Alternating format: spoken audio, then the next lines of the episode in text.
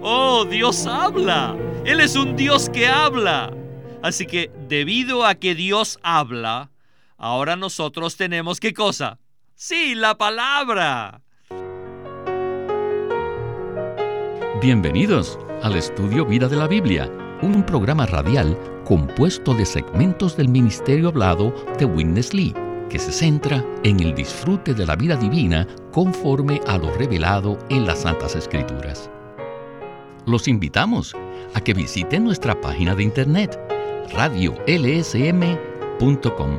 y allí podrán escuchar gratuitamente todos los programas radiales del Estudio Vida. radiolsm.com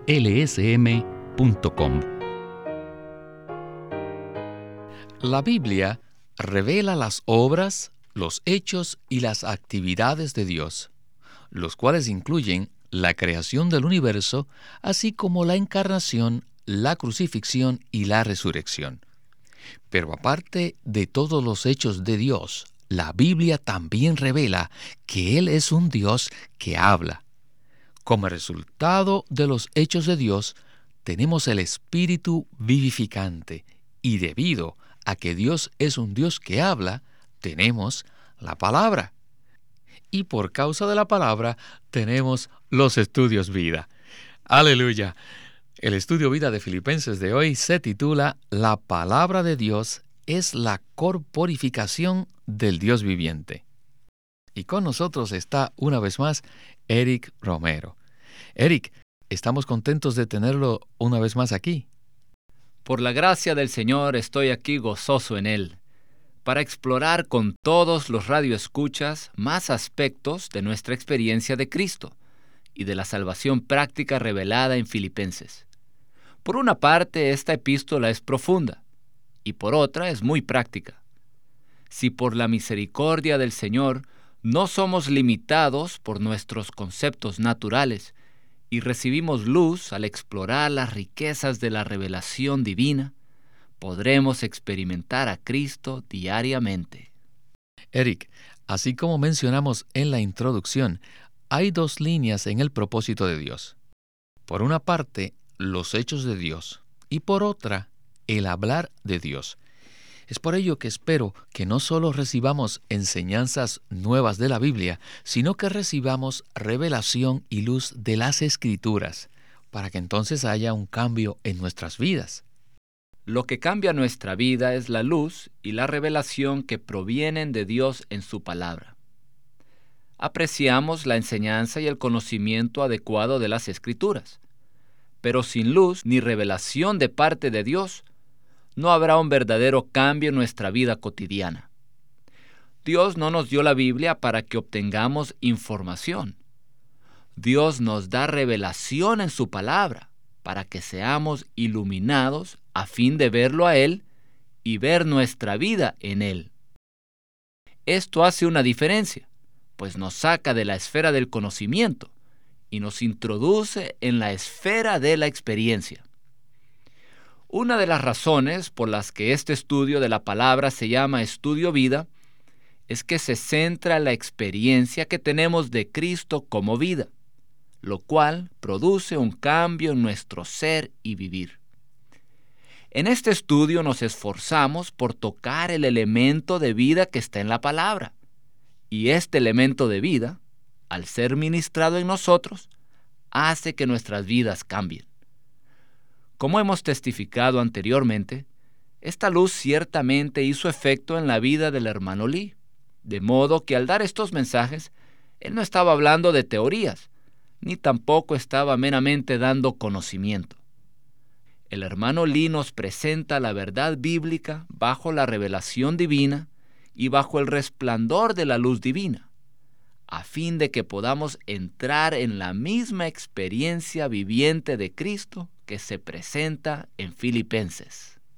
En esta sección del estudio vida se hablará de dos pasos cruciales que Cristo tomó, es decir, los dos llegar a ser que Cristo experimentó.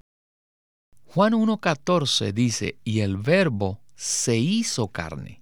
Luego, en 1 Corintios 15:45 dice, fue hecho el primer hombre Adán, alma viviente, el postrer Adán espíritu vivificante. Eric, esta es una realidad maravillosa que nos afecta a todos en gran manera. Por lo tanto, con estos versículos estamos listos para el estudio vida con Witness Lee. en todo el universo, Dios tiene dos líneas. La primera es sus obras. En esta línea de las obras de Dios, Él ha pasado por algunos pasos para primeramente encarnarse. Dios se hizo hombre y luego, siendo hombre, fue crucificado, sepultado y luego fue resucitado. En su resurrección, Primera de Corintios 15:45 nos dice que Dios se hizo algo más.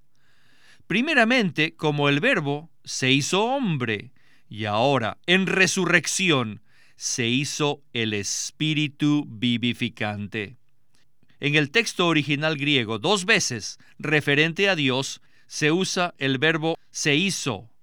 El primero está en Juan 1.14. El verbo se hizo carne.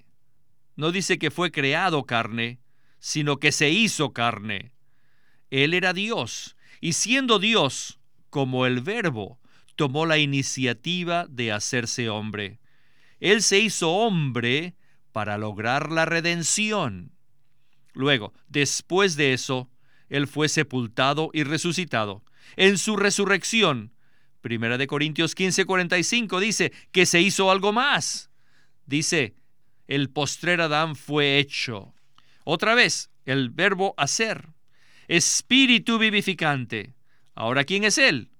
Él es el espíritu vivificante para que la humanidad simplemente lo pueda inhalar. La letra mata, pero el espíritu da vida. Y este espíritu vivificante es nuestro Dios mismo, nuestro mismo Jesucristo, nuestro Salvador. Nuestro Dios es el Creador, el Redentor, el Salvador. Y ahora, Él es nuestro Señor y nuestro amo. Pero no es todo. Además, Él es finalmente y consumadamente el espíritu vivificante en nosotros, en nuestro espíritu, y nosotros estamos unidos a Él en un solo espíritu. Esta es una de las líneas de Dios. Eric, muchos creyentes conocen Juan 1.14, que dice que Dios, el Verbo, se hizo carne. Pero pocos se han fijado en 1 Corintios 15:45, que dice que el postrer Adán fue hecho espíritu vivificante. Si vemos estos dos pasos en la secuencia que los presenta la Biblia, podremos entender que Dios tiene un propósito y que pasó por un proceso específico para llevarlo a cabo. Para ser impresionados con el hecho de que Dios se procesó para cumplir su propósito, debemos tener un entendimiento general del pensamiento de la Biblia, y especialmente debemos tener una revelación en cuanto al contenido de Primera de Corintios 15:45. Si entendemos el pensamiento general de la Biblia, nos daremos cuenta de que la intención de Dios desde el comienzo, aún desde la eternidad pasada, era impartirse a sí mismo en el hombre, quien fue creado a su imagen, y también forjarse a sí mismo en este hombre creado y redimido para obtener su expresión corporativa. Bueno, según 1 de Timoteo 6:16, Dios habita en luz inaccesible. Entonces, ¿cómo es posible que nosotros podamos acercarnos a Él y mucho menos que Dios more en nosotros? La respuesta es que Dios, sin cambiar y sin poner en riesgo su deidad eterna, siendo inmutable en su esencia y atributos, hizo algo maravilloso en su economía. Es decir, pasó por un proceso mediante la encarnación de Cristo, su vivir humano, su crucifixión, su resurrección y su ascensión, de modo que Dios pudiera entrar en los seres humanos. Los versículos que hemos citado en cuanto a los dos llegar a ser, que son Juan 1.14 y Primera de Corintios 15.45, se relacionan intrínsecamente a este proceso. Todos los cristianos genuinos creen en el primer llegar a ser, es decir, que el verbo, Dios, se hizo carne, se hizo hombre. Y este verbo encarnado, según Primera de Corintios 15:45, es el postrer Adán, el último Adán. Y como verbo encarnado, Cristo efectuó la redención por nosotros, a fin de que podamos ser perdonados, limpiados, justificados por la fe y reconciliados con Dios. Sobre la base de la maravillosa obra redentora de Cristo, podemos ser redimidos. Pero aunque Dios nos redime en la cruz, Él todavía permanecería fuera de nosotros aún no estaría en nosotros. Así que es necesario un segundo paso. Debe llevarse a cabo un segundo llegar a ser, el cual se relaciona no con la encarnación de Cristo, sino con su resurrección. Este segundo paso tiene que ver con que Cristo, en resurrección, llega a ser el Espíritu vivificante para morar en nosotros, lo cual cumple lo dicho en Juan 14. No es fácil ver este segundo paso, ¿verdad? Es cierto, y si no lo vemos, no podemos experimentarlo. Francamente, ha habido una posición muy fuerte en contra de este punto de la verdad, especialmente por aquellos que están bajo los velos religiosos y no conocen el pensamiento central de Dios en su palabra. Y muchos creyentes, sin conocer a Dios en su economía, desafortunadamente solo reciben parte de la verdad y solo experimentan parte de la salvación de Dios. O sea, solo experimentan la redención. Y aunque este primer paso es necesario, no es el Evangelio completo, pues todavía debemos experimentar a Cristo de forma subjetiva como el Espíritu, a fin de ser salvos diariamente en su vida. Podemos decir fiel, honesta y verídicamente basados en la Biblia, que Dios, siendo inmutable en su esencia, deidad y atributos, pasó por una serie de pasos para llevar a cabo su propósito eterno. Es decir, en su economía, Dios se procesó. Y el resultado de este proceso es que el Dios, que en sí mismo mora en luz inaccesible, ahora en Cristo, como Espíritu, mora en nosotros. Es crucial que sean alumbrados los ojos de nuestro corazón para que tengamos la misma experiencia que Pablo tuvo y de la cual él testifica en Filipenses. Eric, en la introducción escuchamos que hay dos líneas respecto a cómo Dios lleva a cabo su propósito. Y en la sección anterior del mensaje vimos la primera línea, la de los hechos de Dios. Y en la siguiente sección veremos la segunda línea, la del hablar de Dios. Para ello, quiero leer Hebreos 1, versículos del 1 al 2, donde dice, Dios, habiendo hablado parcial y diversamente en tiempos pasados a los padres en los profetas, al final de estos días nos ha hablado en el Hijo Continuemos el estudio vida con Winnesley. ¿Saben qué? Hay otra línea. Esta otra línea es que Dios habla. La primera línea consta de los hechos de Dios, los que tienen como resultado el espíritu vivificante. Y la segunda línea es que Dios habla. Oh, Dios habla. Él es un Dios que habla. Así que debido a que Dios habla, ahora nosotros tenemos qué cosa? Sí, la palabra. En la primera línea, la de los hechos de Dios, tenemos el Espíritu. Ese es el Espíritu vivificante. Y por medio de que Dios habla, aquí tenemos la palabra. Y esta es la palabra de vida. Siempre me gusta dar como un buen ejemplo el uso de la electricidad. Todos sabemos que la electricidad requiere dos clases de cables. Uno se llama la antena y el otro se llama la tierra, el contacto con la tierra. The spirit is the antenna. El espíritu es la antena And the word is the ground. y la palabra es el contacto con la tierra. Our God today. Nuestro Dios hoy está listo, se ha preparado en todo para que lo disfrutemos. O sea que es como la electricidad, que ya ha sido instalada en este edificio y lo único que necesitamos es la antena y la tierra.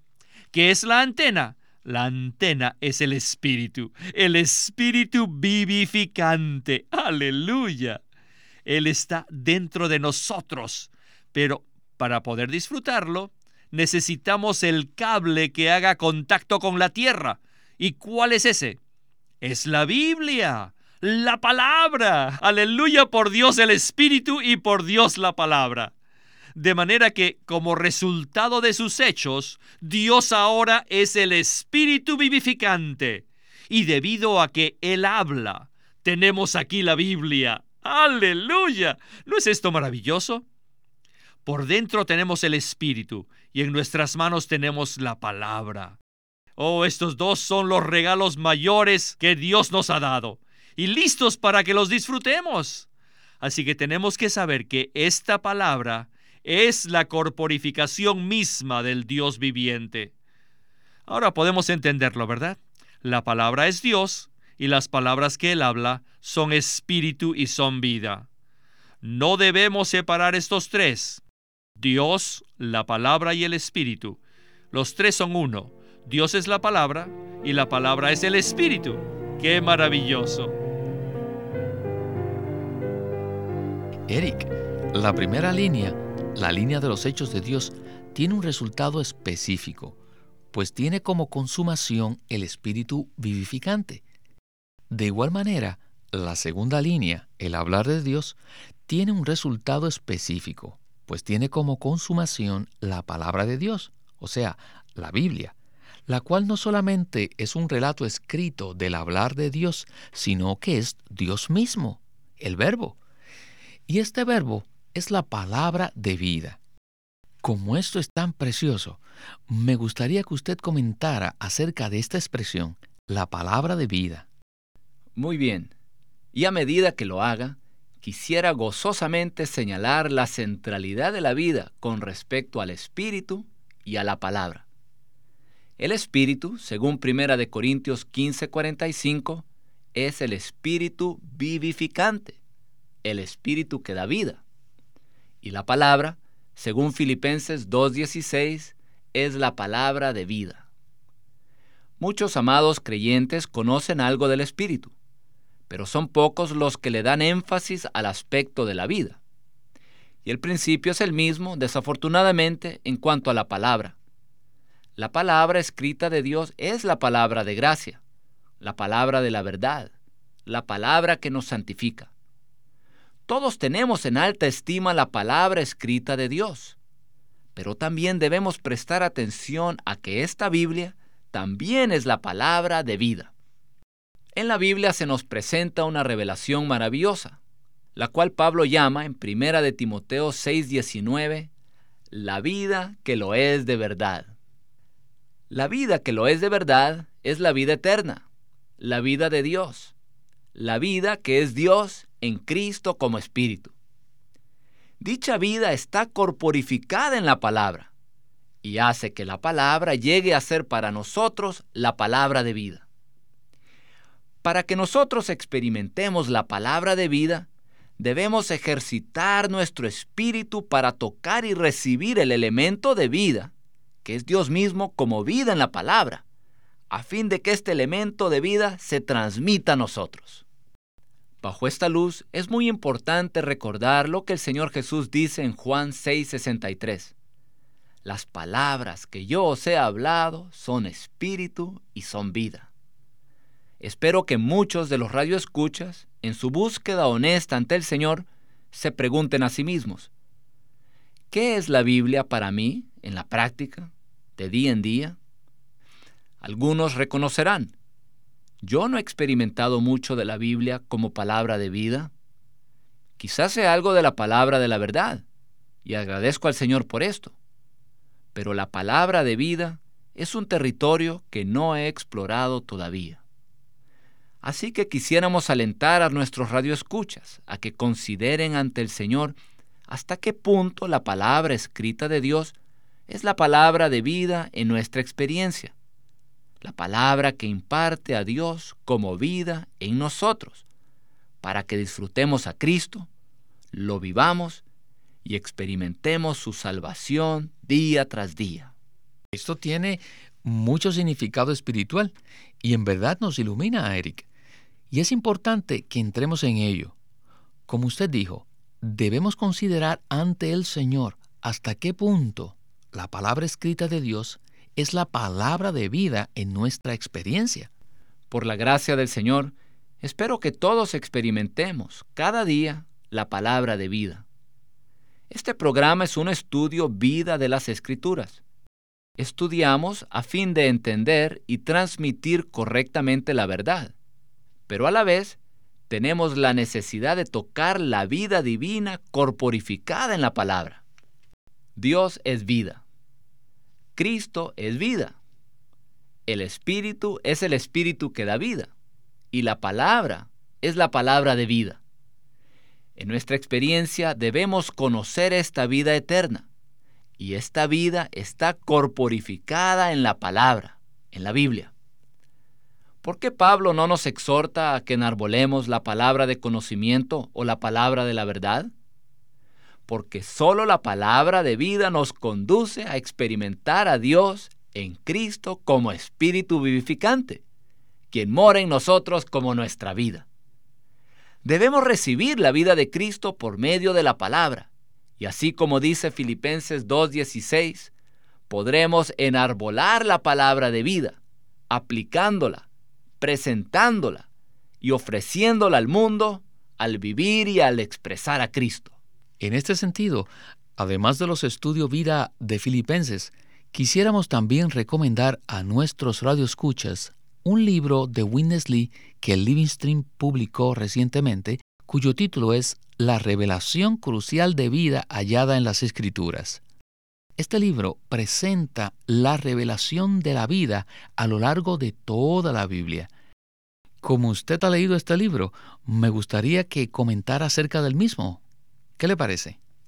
El libro, titulado La revelación crucial de la vida hallada en las Escrituras, recopila una serie de mensajes que el hermano Lee dio en 1979. Lo recomiendo porque, a fin de experimentar la vida divina, necesitamos una revelación básica de ella en las Escrituras. Todos los que tengan el apetito de experimentar la vida de Cristo, ciertamente serán suministrados, iluminados y nutridos al considerar estos mensajes preciosos. Muy cierto, Eric. Estoy totalmente de acuerdo con usted. Bueno, el tiempo se nos ha terminado, así que muchísimas gracias por habernos acompañado en el programa de hoy. Es un privilegio estar aquí. Gloria al Señor.